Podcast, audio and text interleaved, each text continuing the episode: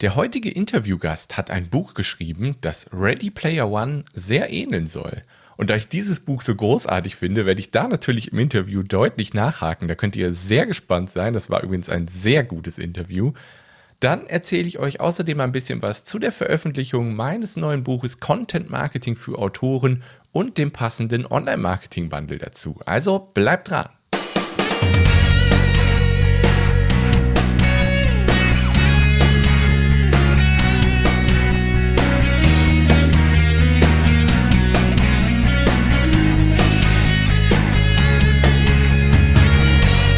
Herzlich willkommen beim Buchmarketing Podcast. Dem Podcast, bei dem du lernst, wie du dein Buch schreibst, wie du dich dabei organisierst, wie du es auf Amazon verkaufen kannst und wie du dein Buch erfolgreich vermarktest, um dich und dein Buch bekannt zu machen. Ich bin der Kevin und ich wünsche dir viel Spaß.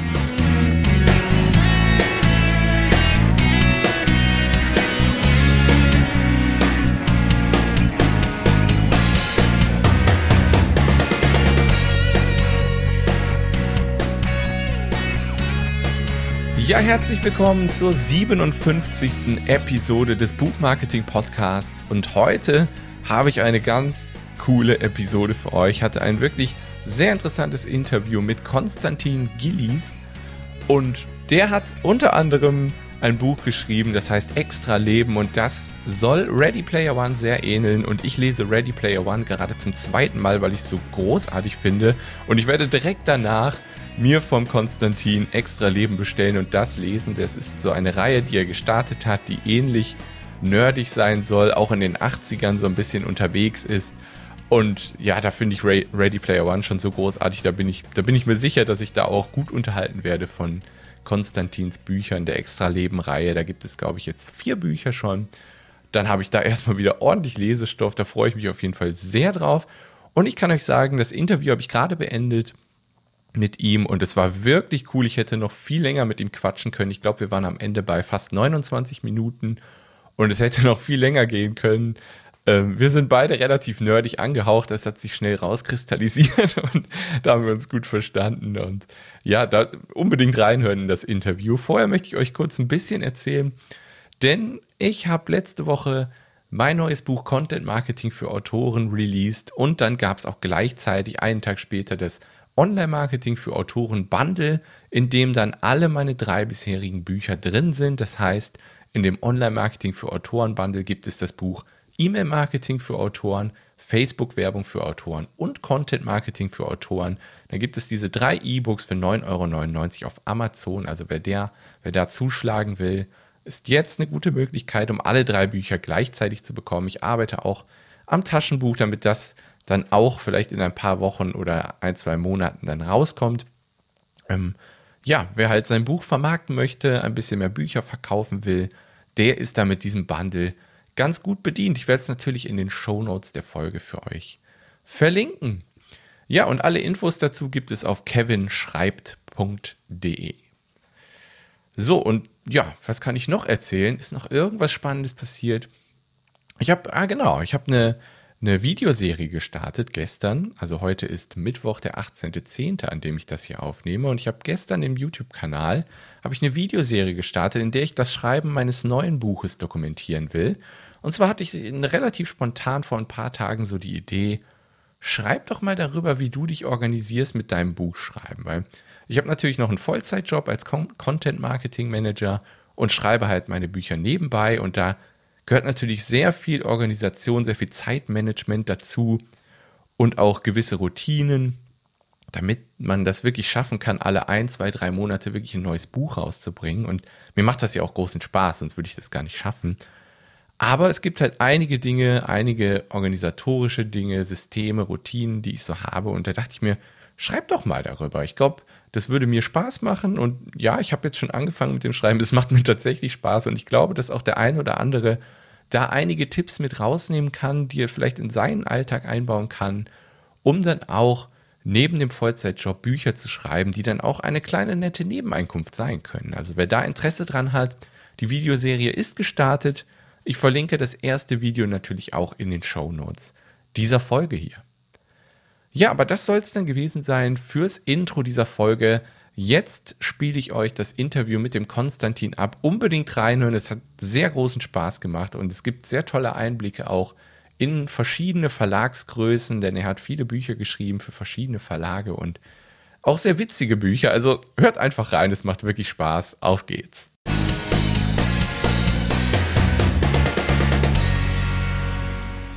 So, heute habe ich hier den Konstantin Gillies zu Gast. Herzlich willkommen, Konstantin. Ja, hallo Kevin. Ich hoffe, ich habe deinen Nachnamen richtig ausgesprochen. Es ist, es ist Gillies, ja. Gillies, Gillies okay. Mhm. Sehr gut. Äh, ich würde sagen, wir fangen damit an, dass du ein bisschen zu dir erzählst, welche Art Bücher du schreibst und an welchem Projekt du gerade so dran bist. Damit fangen wir am besten mal an. Ja, also äh, ich bin äh, Journalist und Buchautor und äh, die Liste meiner Bücher, die ist sehr, sehr heterogen gefüllt. Also da findet sich alles. Ich habe angefangen mit Sachbüchern. Äh, über den ersten Internetboom habe ich eins geschrieben. Dann habe ich ein Buch über Star Wars geschrieben. Ein Thema, mit dem ich mich hobbymäßig schon sehr lange befasse. Mhm. Äh, dann habe ich einen, einen Ratgeber für Väter geschrieben, der namens Wikipedia, der bis heute zu meiner großen Überraschung mein Bestseller ist. Ich habe gerade hier die Mail vom Verlag bekommen, dass das jetzt irgendwie nochmal gedruckt wird. Ich glaube, wir sind nur bei der zwölften Auflage oder so angekommen. Das war der Überraschungserfolg. Ähm, dann habe ich geschrieben äh, eine Reihe von Romanen, die begann mit dem ersten Buch Extraleben und äh, ist jetzt schon im vierten, im vierten Teil angekommen. Und dann habe ich noch einen Roman geschrieben namens Das Objekt äh, für Goldmann, also ein, äh, ein Thriller mit so einem sehr starken Nerd-Anstrich. Äh, was mhm. mache ich momentan? Ich habe dieses Jahr ein weiteres humoristisches Buch geschrieben, äh, wieder für Ulstein. Diesmal mache ich mich lustig über die Sprache, die Eltern so pflegen. Äh, die, ist, oh, die, ist, die ist ein bisschen anders als normale Sprache und die hat sehr, sehr großes, sehr großes humoristisches Potenzial. Äh, das, oh, ja. das Ding kommt nächstes Jahr raus. Äh, ja, und da ich das abgeschlossen habe, werde ich mich jetzt wieder einem Roman zuwenden, aber in welche Richtung es da geht, kann ich noch nicht so genau sagen. Äh, da äh, sind die Planungen noch, laufen die Planungen noch.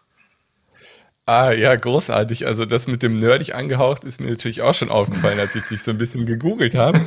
Das hat mir natürlich sehr gefallen, weil es bei mir auch der Fall ist.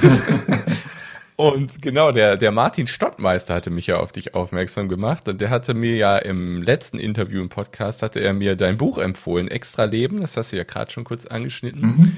Ähm, da habe ich auch aufgehorcht, weil er es mit Ready Player One ver äh, verglichen hat. Und da bin ich ein großer Fan von. Ich lese es gerade das zweite Mal. Ähm, deswegen wird mich ein bisschen mehr zu dem Buch Extra Leben und der Reihe erzählen, äh, interessieren. Willst du da noch ein bisschen mehr erzählen? Ja, gerne. Ähm, Extra Leben war mein erster Roman und war ein echter Versuchsballon. Ich wollte nach den Sachbüchern mich mal versuchen am, am Roman und hatte keine Ahnung. Und ich wusste aber, worüber ich schreiben wollte, nämlich über die Dinge, äh, die mich privat immer schon interessiert haben, die ich toll fand, die mich be beschäftigt haben, seit ich eigentlich ein Kind war. Ähm, das war die Commodore 64 Zeit, also die ersten mhm. 8-Bit-Rechner, das war die Zeit, in der ich aufgewachsen bin. Das ist eine Sache, die mich eigentlich immer beschäftigt hat, die mich fasziniert hat und alles, was damit so zusammenhängt. Also diese, dieses, diese digitale Steinzeit. Darüber wollte ich was schreiben und äh, ich wollte auch gleichzeitig einen Roman schreiben und dann ist daraus extra Leben geworden. Das ist eigentlich, die Handlung ist eigentlich trivial, fängt zumindest trivial an. Es handelt von zwei Typen, die sind so, naja, also auch schon jenseits der 30 und die holen aus Spaß nochmal ihren alten Commodore 64 raus und entdecken dann in einem dieser alten Spiele äh, eine geheime Botschaft, der sie dann nachgehen. Und daraus entspinnt sich dann so eine, so eine nerdige Fantasiegeschichte, äh, die mit Spielen zu tun hat, aber auch viel mit dem Lebensgefühl der 80er Jahre und die dreht im Laufe dann der Story immer weiter ab. Und äh, ja, das war das war ein Versuchsballon. Das Buch habe ich geschrieben, ohne einen, ohne einen Verlagsvertrag zu haben. Das äh, mache ich normalerweise nicht. Und äh, tatsächlich fand sich dann mit dem CSW-Verlag ein ganz, ganz kleiner, nischiger äh, Publisher, der sich, der sich auf dieses Abenteuer eingelassen hat ich weiß noch, als ich das Buch fertig hatte, sagte ein guter Kumpel zu mir, ist ja total geil, was du gemacht hast. Das lesen bestimmt 100 Leute. Ähm, und ich habe müde, müde gelächelt. Und ehrlich gesagt war ich auch von solchen Zahlen ausgegangen. Tatsächlich haben sich dann doch viel, viel mehr gefunden. Und das ist so ein bisschen so ein, naja, so ein Geheimtipp in gewissen Kreisen geworden. Und äh, der, das Ding kam so gut an und ich hatte noch Ideen. Also habe ich Teil 2 geschrieben und dann noch Teil 3 und dann noch Teil 4. Äh, und eigentlich eigentlich äh, Ideen sind noch für viele weitere Teile da. Der Engpassfaktor ist natürlich die Zeit. Weil ja. die Dinger, die schreibe ich jetzt nicht hier ähm, im Büro, sondern die schreibe ich meistens abends, oder seit ich Kinder habe, auch gerne mal morgens. Ähm, mhm. Und das ist natürlich dann die Energie und die Zeit, das sind da die begrenzten Faktoren. Ja. Extra Leben, genau. So heißt die Reihe. Der zweite Teil der Bug und dann Endboss und der vierte Teil der Trilogie heißt Retroland. Den hatte ich dann äh, letztes, letztes Jahr rausgebracht. Ah, sehr cool. Ja, ich, ich habe das Buch extra Leben bereits auf meiner Amazon-Wishlist. Da werde ich wahrscheinlich, wenn ich äh, Ready Player One nochmal durch habe, dann werde ich da damit anfangen. Da bin ich sehr gespannt. Jetzt ja, bin lustig. ich noch neugieriger. Ja, lustig, dass mit Ready Player One kam natürlich viel, viel später. Also Extra Leben ist schon über zehn Jahre alt jetzt. Und, Ach, so alt? Äh, ja, ja, genau. Und als dann, äh, merkt man auch hier und da an ein paar Stellen, äh, aber als dann äh, der Herr Klein kam mit seinem Buch, ja, ich tausende von Mails bekommen, gesagt, hier, guck mal, der hat genau das gleiche gemacht wie du. Und so. Ich muss, ich muss gestehen, ich, es liegt auf, es liegt, ich habe sogar in Print, es liegt neben, neben meinem Bett auf diesem großen Stapel, den wahrscheinlich jeder hat, mit den To-Read-Sachen, ja, der irgendwie immer groß ist, immer, immer hoch und irgendwie nicht kleiner wird. Äh, und ich, ich will's, ich, aus, ich, aus irgendwelchen psychologischen Gründen will ich es nicht anfassen, weil ich Angst habe, äh, dass es mich dann irgendwie beeinflusst für die, für die weiteren Teile von Extra-Leben, weil es ist schon, es ist ja doch, scheint ja wohl ähnlich zu sein. Ich denke, ja, ich, nee, ich will weiter fresh machen, ich will mit offenem Kopf die Sache angehen und nicht darüber nachdenken, was würde Klein jetzt tun, ne? Mhm. Ja, Aber was er geschafft hat mit der Verfilmung mit Spielberg ist natürlich der absolute Hammer und davon neige ich mich ganz tief und das ist der Traum wahrscheinlich, wahrscheinlich eines jeden Autors, dass, dass so ein mhm. Großmeister sich mal den Stoff macht. Ne? Ja, das ist natürlich wirklich genial. Aber da bin ich auch mal gespannt, ob der, der Film mit dem Buch mithalten kann. Das ist ja immer, immer die, die ewige Geschichte. Ja, ja. Weiß man nicht. Ja, es hieß auch mal, Extra Leben wurde verfilmt und es gab auch etliche Anstrengungen in die Richtung. Aber wer das Buch liest, muss natürlich auch nach wenigen Seiten merken, das Ding kannst du eigentlich nicht verfilmen, weil es, das, das Interessante ist ja, dass sich zwei Jungs unterhalten. Das heißt, die reden eigentlich die ganze Zeit. Dann findet viel am Bildschirm statt. Das ist auch natürlich Gift für jeden Film, wenn man mhm. die ganze Action am Bildschirm stattfindet. Und am Schluss dreht es völlig ab. Das wäre also nicht nur unverfilmbar, sondern vermutlich auch unfinanzierbar. Insofern wird der Spielberg hier so bald nicht anrufen. Verstehe, ja, genau. Da, da ist das vielleicht bei Ready Player One ein bisschen einfacher gewesen. Ja, ja ich werde es auf jeden Fall lesen. Ich bin, ich bin sehr gespannt. Ich freue mich drauf. Ähm, was habe ich hier noch? Genau, dann, dann hast du gerade ähm, ich war irgendwie Wikipedia oder wie hast du gesagt, heißt dein Buch, was du am Wickel, Wickelpedia. Wickelpedia. Ah, das hatte ich nicht richtig verstanden. Wickelpedia, okay. Ja, genau. Und das ist auch so ein bisschen in Richtung Elternschiene, hast du gesagt, und das ein bisschen aufs Korn nehmen? Äh, ja, absolut. Ähm, die Geschichte dahinter war eigentlich, äh, ich hatte meine Tochter bekommen, die war, weiß ich, ein halbes Jahr alt oder so, und meine, meine Agentin rief an, meinte, Gelis, wann schreiben Sie denn mal wieder was? Und ich meinte so, yeah, ich kann nicht schreiben, ich habe nicht gepennt, ey. ich, ich weiß nicht, wo mein Kopf ist und ich bin völlig genervt und das Kind schreit und ich habe keine Ahnung, was ich jetzt schreiben soll. Dann meinte sie, ja, dann schreiben Sie doch mal das ja, habe ich sich zurückgezuckt, ne, weil so Elternratgeber ist natürlich oh, wie Klischee beladen und ich dachte, oh, oh ja. komm, da gibt's so viele, ey, da braucht der, der auf deinen Senf hat da keiner gewartet. Dann habe ich das mal angeschaut und habe festgestellt, dass diese ganzen gerade diese Väterratgeber sie von dieser von dieser Sorte so ja der der, der neue Erdenbürger ist da und alle Hoheit die Feindsliebe sind so happy. Und ich das war jetzt in dem Moment nicht mein Gefühl. Und ich dachte mir komm hier komm den Scheiß. Jetzt schreibst du mal wie es wirklich ist und ich habe die Sache also ganz äh, äh, ja, satirisch fast äh, aufs Korn genommen und die Tipps, die in diesem Buch drinstehen, die sind jetzt auch nicht so alle, sollte man vielleicht nicht alle beherzigen. also eine ganz lockere, ganz lockere Sache. Mehr so, mehr so dieses Gefühl vermitteln, hier, ich weiß, wie du dich fühlst, ja, und äh, ich war da auch und es geht vorbei und dann danach wird's total cool. Äh, äh, mhm. Und äh, ich habe es halt relativ schnell auch geschrieben. Also ich glaube, kein, keins meiner Bücher habe ich so schnell geschrieben. Und es ist halt der Mega-Hit. Also die sind wirklich im, im, im, guten, sehr schönen fünfstelligen Auflagenbereich. Ist natürlich für mich das, einerseits freue ich mich, andererseits denke ich mir, ich komm, die ganzen anderen Sachen, in die ich ja vielleicht sogar noch mehr Herzblut reingegossen habe, ja. Mhm. ja.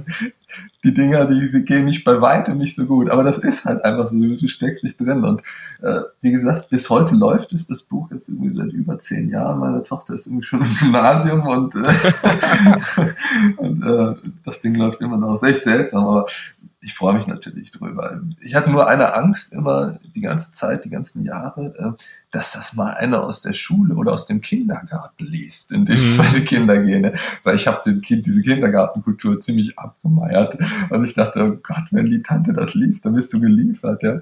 Aber ist ganz so, ich bin unter dem Radar geblieben, es hat keiner gelesen und äh, bis heute tröpfeln ab und zu noch äh, äh begeisterte beziehungsweise äh, erboste Mails ein. Das ist eins dieser Bücher, die auf Amazon 0 oder 5 Sterne kriegen. Dazwischen gibt es nicht. You mhm. love it or you hate it. Das ist echt witzig.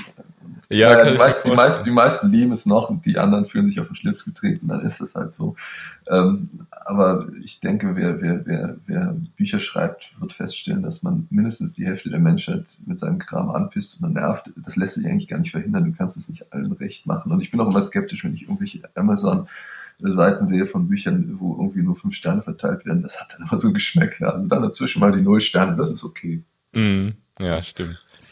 Ja, witzig, witzig. Mein Sohn ist jetzt zwei und äh, ja. Ja, ich kann das alles nachvollziehen. Du bist, ja, bist du drin noch im Tal, würde ich sagen. Obwohl es, nee, zwei schon okay. Also ja. erste, das erste halbe Jahr ist Hardcore, aber danach. danach genau, das Schlimmste ist vorbei. Schon lange. Und danach wird es natürlich großartig, ja. Genau, so ist es. Und ja, ich erlebte auch so einige Sachen und äh, ja, also ich denke, dieses Buch würde mich auch sehr erheitern. Vielleicht lese ich das auch mal. ähm, Genau, dann, genau, du hast schon ganz oft das Wort Verlag benutzt, also gehe ich davon aus, dass du kein Self-Publisher bist, also du, du hast alle Bücher über den Verlag veröffentlicht oder gibt es auch welche, die du selbst veröffentlicht hast?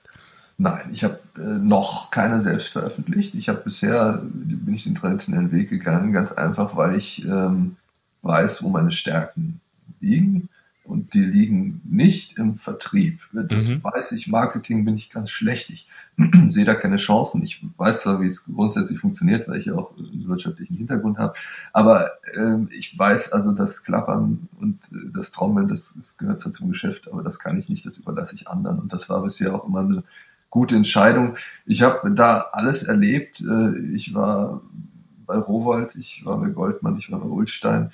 Ich weiß, wie die ticken und ich war beim, beim CSW Verlag mit den Extra-Leben-Büchern. Das war eine ganz andere Welt, äh, in vielerlei Beziehungen völlig andere, völlig anderes Erlebnis. Also schon allein was das Tempo angeht, ich erinnere mhm. mich, als ich, als ich das Manuskript rausgeschickt hatte zu dem, zu dem Enno Konas, dem Verleger, der rief irgendwie nach zehn Minuten an, er saß auf der Toilette und las das irgendwie als PDF und meinte, ja, das machen wir. Ich meinte, ja, Glück, du hast, erst die erste, das, du kannst doch maximal drei Seiten gelesen haben. Mir ist egal, das machen wir, da bin ich jetzt schon sicher. Und das hat er dann irgendwie in Rekordzeit auf die Beine gestellt. Ich weiß nicht, äh, weiß ich, zwei, drei Monate oder so. Und wenn ich jetzt mit den großen Verlagen handle, dann, dann geht es hier um Sachen, die kommen 2019 vielleicht raus. Mhm. Also die, die Zeiten sind völlig anders. Und auch der, der, der Marketingansatz ist ein völlig anderer. Das ist ja auch dein Thema. Die großen Verlage, die sind ein bisschen wie die Plattenfirmen früher, die machen halt 100 Bücher und hoffen, dass eins halt richtig einschlägt. Mhm. Und für die 100 Bücher betreiben die wenn du nicht gerade Adler Olsen heißt, auch eigentlich kein, kein Marketing. Die konzentrieren, dich, konzentrieren sich darauf, dass das Ding im Handel steht. Ja? Also die, die nutzen den Vertrieb und ihre Power im Vertrieb, um, um das dahin zu stellen in die, in die Bahnhofsbuchläden und an Flughafen und wo man überall sein möchte. Äh, und das war's dann. Das Ding steht dann da und wenn es verkauft, dann wird es verkauft. Und äh, das ist ein Ansatz, der wahrscheinlich auch funktioniert, das kann ich jetzt nicht beurteilen. Aber äh, beim CSW Verlag habe ich es halt ganz anders kennengelernt. Ja, das war äh, Graswurzelmarketing vom Allerfeinsten der Enno hat gerudert, der hat das Ding äh, präsentiert auf, äh, auf jeder Retro-Börse, auf jedem äh, Gamer-Treffen. Ich sage immer, äh, wo zwei Leute von der Playsee zusammengesessen haben, habe ich schon eine Lesung gemacht. Das ist tatsächlich nur, nur leicht übertrieben. Wir haben wirklich alles bespielt, was es da gibt. Ich habe überall Lesungen gemacht und das war teilweise wirklich sehr klein. Also ich habe vor vor zehn Leuten gesessen, ja, auf einer Bierbank irgendwo, weiß ich, im Westerwald.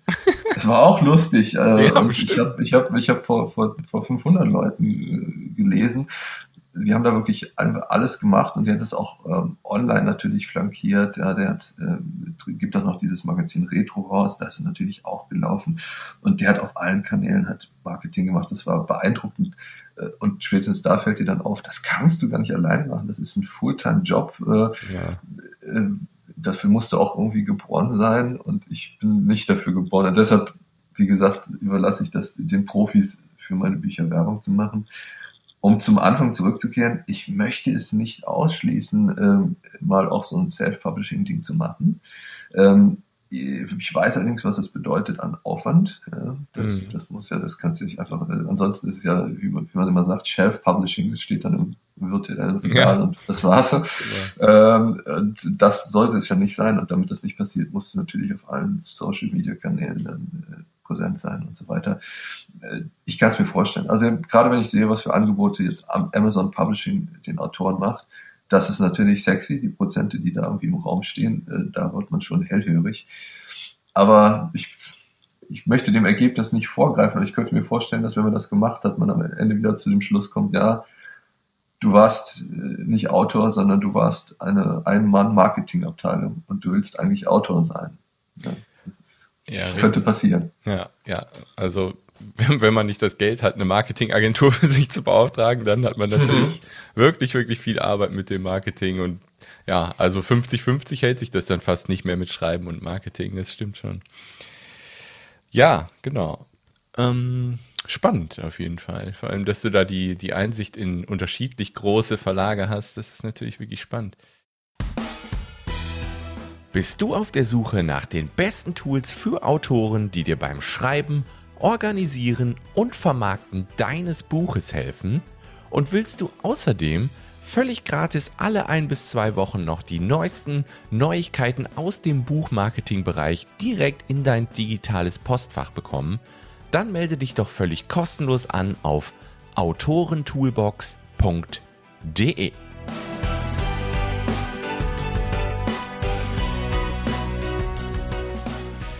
Ähm, genau. Bist du denn auch mit, mit E-Books, bist du aber auch auf Amazon und so vertreten wahrscheinlich, ne? Ja, genau. Also gerade gerade bei meiner Zielgruppe, ne, die mhm. Nerdlit, die Nerdlit, da muss man natürlich irgendwie elektronisch äh, publizieren. Das war von Anfang an klar und äh, selbst der kleine CSU-Verlag hat das, hat das geschnackelt und sofort auf die Straße gebracht. Die Großen haben in dem Fall ein bisschen länger gebraucht. Ich habe bei manchen Büchern, ich glaube bei das Objekt, ähm, dem letzten Nerd-Roman, da sind wir bei 30 Prozent elektronische Verkäufe. Mhm. Das ist ja, bräuchte ich nicht zu sagen, das ist ja mega überdurchschnittlich. Ja. Also gerade bei dieser Zielgruppe, äh, da ist das, wie sagt man so schön, alternativlos, dass man auch die Kinderversion hat und die E-Book-Version hat. Äh, ich habe auch Zuschriften bekommen von etlichen Leuten, die gesagt haben, hier, ich lese nur noch elektronisch, dein, dein, dein Kram interessiert, interessiert mich. Aber ich habe gesehen, den gibt es nur auf Papier. Ne? Das ist irgendwie keine Option für mich. Und spätestens, wenn du das liest, weißt du natürlich, wohin die Reise geht. Und deshalb habe ich darauf geachtet, dass also jetzt in den Verträgen auch immer drin steht, dass das Ding auch elektronisch erscheint. Das geht gar nicht mehr anders. Ja, genau. Das stimmt. Ähm, weißt du, ob deine Bücher, sind die bei Kindle Select drin oder äh, also in diesem Kindle Unlimited Programm, sind die da angemeldet oder nicht? Oh, da bin ich überfragt. Das weiß ich gar nicht. Okay. Weiß ich nicht. Ich, ich will das sofort live herausfinden, zumindest bei deinem einen Buch. Mal kurz gucken. Nee, sieht nicht so aus. Nicht bei äh, Amazon Select angemeldet. Gibt es. Ah ja, genau. Nach der Preispolitik wollte ich dann nämlich auf jeden Fall fragen. Also hier sehe ich jetzt bei Extraleben zum Beispiel die broschierte Version 17 Euro und die Kinderversion 10 Euro. Ist das so ein übliches Preismodell auch für die anderen Bücher? Eigentlich nicht. Ähm, eigentlich versuchen die Verlage ja den alten Preis, den Printpreis auch elektronisch zu, äh, reinzuholen. Ähm, ein Vorgehen, das ich immer, sagen wir mal vorsichtig, fragwürdig fand. Ähm, insofern finde ich das völlig okay, wie der CSW das macht. Denn äh, du weißt es und ich weiß es, äh, jeder weiß es im Prinzip auch, was die physische Verbreitung von Büchern kostet und was für einen Anteil die hat. Und ich finde, den Kunden das dann in Rechnung zu stellen, obwohl es nicht bekommt, so ein bisschen, na, habe ich immer ein schlechtes Gefühl bei. Insofern ist, finde ich das äh, broschiert 17 und äh, elektronisch 10 eigentlich ganz okay. Ja, also ja, es wird, es wird ja, wie du sagst, es wird erwartet, dass das E-Book eigentlich schon deutlich günstiger ist als ein Taschenbuch, ne? Das stimmt. Ja. Ähm, genau. So, wie viel Zeit haben wir denn schon? Oh, schon fast 20 Minuten. Dann, dann interessiert mich natürlich immer so ein bisschen die Art und Weise, wie die Leute schreiben. Kannst du ein bisschen vielleicht dazu erzählen, wie du so vorgehst? Bist du jemand, der viel vorausplant oder der viel spontan schreibt? Also kannst du da ein bisschen erzählen, wie du da so vorgehst beim Schreiben? Ähm, ja, äh, beim Schreiben der Romane ähm, gehe ich eigentlich vor wie bei meiner normalen Tätigkeit da, als Journalist. Da komme ich nicht aus, der Haut, aus meiner Haut raus. Also ich sammle das Jahr über Material. Jetzt muss ich vielleicht mal ein bisschen ausholen. Ich arbeite hier zusammen mit einem Kollegen in einem freien Journalistenbüro und wir haben viele Kunden, die wirklich aus, alle, aus allen möglichen Gebieten kommen. Das geht von der Schweizer Handelszeitung bis zu irgendwelchen Fachmagazinen hier in Deutschland. Und das führt dazu, dass wir hier sehr viel lesen. Wir haben also viele Abos und wir lesen, lesen, lesen den ganzen Tag. Also nicht nur deutschen Kram, sondern auch, wir haben hier auch die Financial Times und was weiß ich, Wall Street Journal. Und ich lese den ganzen Kram halt sehr, sehr viel und äh, den ganzen Tag sehr viel. Und da bleibt natürlich viel hängen und ab und zu sieht man so eine Meldung, die legt, legt man dann ab, weil man denkt, ja, das ist einfach zu geil, das musst du irgendwie mal in einem Roman verwerten. Und diese Ablage, früher war es Papier, jetzt ist elektronisch, die füllt sich im Laufe des Jahres natürlich und irgendwann verdichtet sich dann so so das Bild und plötzlich entsteht im Kopf so, ja, ja, diese Idee, das kannst du ja zusammenfahren. Das heißt, am Anfang steht tatsächlich immer sehr viel Faktenmaterial. Ich sage immer, meine Bücher, die Handlung ist zwar unwahrscheinlich, aber niemals unmöglich. Das heißt, egal was da technisch vorkommt, es hat noch so eine gewisse Basis in der Realität. Und äh, dieses Fakten, dieses Faktensammelsurium, das verdichtet sich dann und dann entsteht der Plot. Der entsteht bei mir meistens tatsächlich auf, auf einer Seite, so wirklich so ein ganz einfacher Zettel. A fährt zu B, B erschießt C, also wirklich ganz, ganz simpel. Mhm. Äh, dann mache ich eine, eine, grobe Planung, was in den in verschiedenen Phasen des Buches, das geht jetzt gar nicht um, um Kapitel, sondern einfach in den Phasen des Buches, was da passieren soll. Und dann lege ich los. Ähm, es gibt da keine Mikroplanung, irgendwie jetzt die, was da passiert und so, sondern es geht wirklich, man spielt nach Gehör, wie der Musiker sagt. Mhm. Ähm, ich bin, was das Niederschreiben angeht, so wie Thomas Mann. Also ich glaube nicht an Dinge wie den Musenkurs oder so, sondern ich glaube einfach daran, dass wenn man sich hinsetzt und lang genug wirkt, dass dann auch irgendwie da was bei rauskommt. Das heißt, wenn ich das Buch schreibe, dann schreibe ich jeden Tag mindestens zwei, drei Seiten. Also das ist das Minimum. Ich gehe nicht schlafen, bevor ich das nicht geschrieben habe. Äh, das klingt jetzt so vielleicht irgendwie so ein bisschen, äh, wie soll man sagen, das Beamtenartig, aber ich habe für mich festgestellt, dass es der einzige Weg ist wenn ich darauf warte, dass ich da irgendwie die, die, die, geniale Idee habe, dann passiert nichts. Dann wird das Buch über fünf Seiten nicht hinauskommen. Ich bin ein fauler Hund und ich brauche dieses, äh, dieses für mich, dieses Limit, diese Untergrenze. Und äh, siehe da, sobald ich angefangen habe, nach 20, 30 Seiten fluppt es dann auch und der Rest schreibt sich in der Regel dann auch. Und ich, über, übertreffe die, das Mindestmaß natürlich an den meisten Tagen das ist für mich der einzige Weg, sowas zu machen. Das heißt, ich brauche für ein Buch auf diese Weise nebenher drei, vier Monate, äh, länger eigentlich nie. Und, ähm, ich denke, da muss aber jeder seinen eigenen, seinen eigenen Weg finden. Es gibt andere Autoren, die das Ganze dann so in so Marathonsitzungen machen, sich dann eine Woche frei nehmen.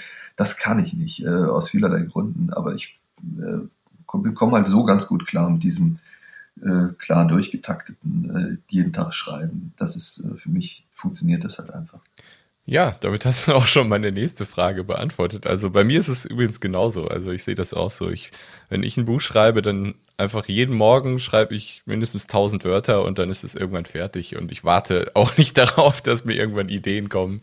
Ich finde, das ist also für mich und für dich anscheinend auch einfach die beste Art und Weise, ein Buch fertig zu kriegen. Einfach jeden Tag ein Ziel setzen und das machen. Sich hinsetzen, das machen und manchmal klappt es halt nicht ja. so gut, aber meistens klappt es ja dann doch wirklich eigentlich ziemlich ja. Und wie du sagst, man übertrifft sogar dann oft auch sein Ziel sogar.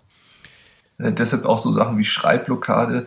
die kenne ich natürlich auch, aber äh, die beste, das beste Mittel gegen Schreibblockade ist halt einfach, das klingt jetzt trivial, aber es ist wirklich so, einfach schreiben. Und wenn ich da sitze und denke so, ah, wie machst du das denn jetzt? Dann fängst du an, dann wirkst du darum und das ist wirklich ein Krampf, die ersten drei, vier Seiten. Mhm. Und dann irgendwann, naja, dann platzt der Knoten, dann kommt der Flow, den man ja auch irgendwie von anderen Dingen, von was ich, also von Computerspielen zum Beispiel kennt, dass dieser Flow sich einstellt und dann dann fließt es quasi raus und äh, den Schrott, den du die ersten drei Seiten verzapft hast, den korrigierst du dann schnell am Schluss nochmal und dann, dann ist das Kapitel geschrieben. Ja, ja, genau, stimmt. Gut, dann vielleicht noch als letzte Frage, um immer so ein paar Buchtipps reinzukriegen. Der Martin hatte mir ja dein Buch empfohlen. Welches Buch empfiehlst du uns? Was ist dein Lieblingsbuch oder auch mehrere gerne? Ähm, also ist natürlich äh, dann etwas eingebildet, äh, nur ähm, eigene Bücher zu empfehlen an dieser Stelle. da muss ich tatsächlich mal, mal kurz nachdenken. Ähm, irgendwas, irgendwas empfehlen, was nicht jeder empfiehlt.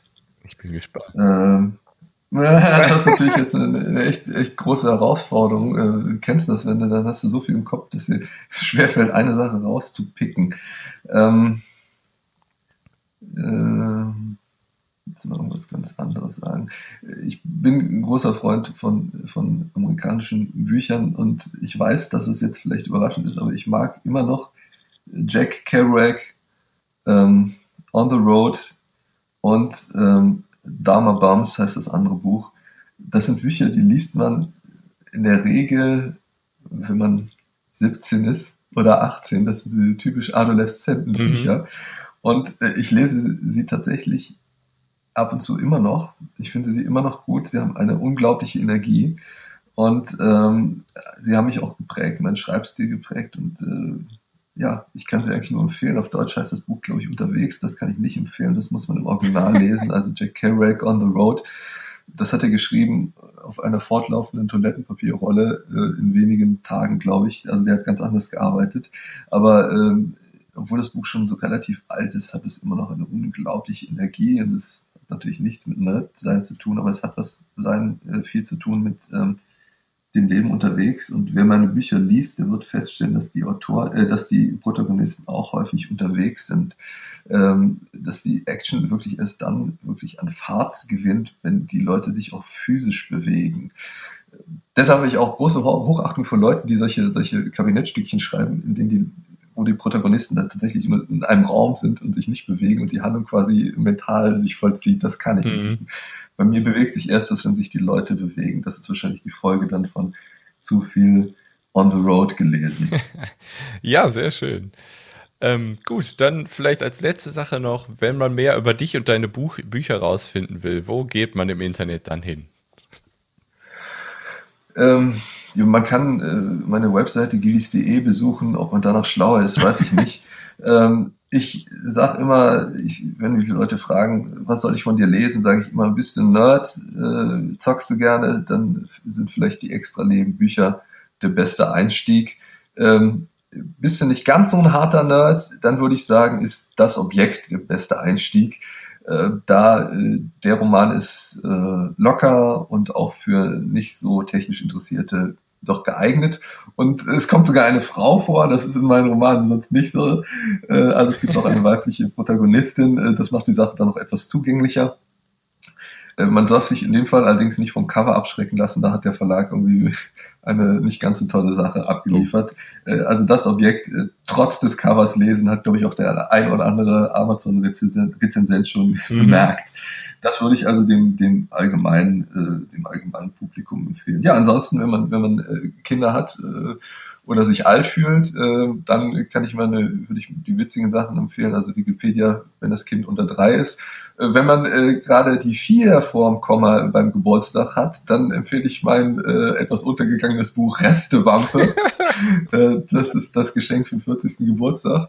Auch da muss man über die Titel mal hinwegsehen, der ist nicht auf meinen Mist gewachsen, aber das Buch ist, äh, ich finde es äh, eigentlich noch besser als Wikipedia, aber gut, der Markt hat das anders. Ja, anscheinend. Ja. ja, sehr schön. Also vielen Dank für das Interview. Ich hätte auch noch zwei Stunden, glaube ich, weiterquatschen können, aber wir sind jetzt fast bei einer halben Stunde. Ich denke, wir machen den Sack mal zu. Vielen Dank Hat echt Spaß gemacht. Ja, gerne.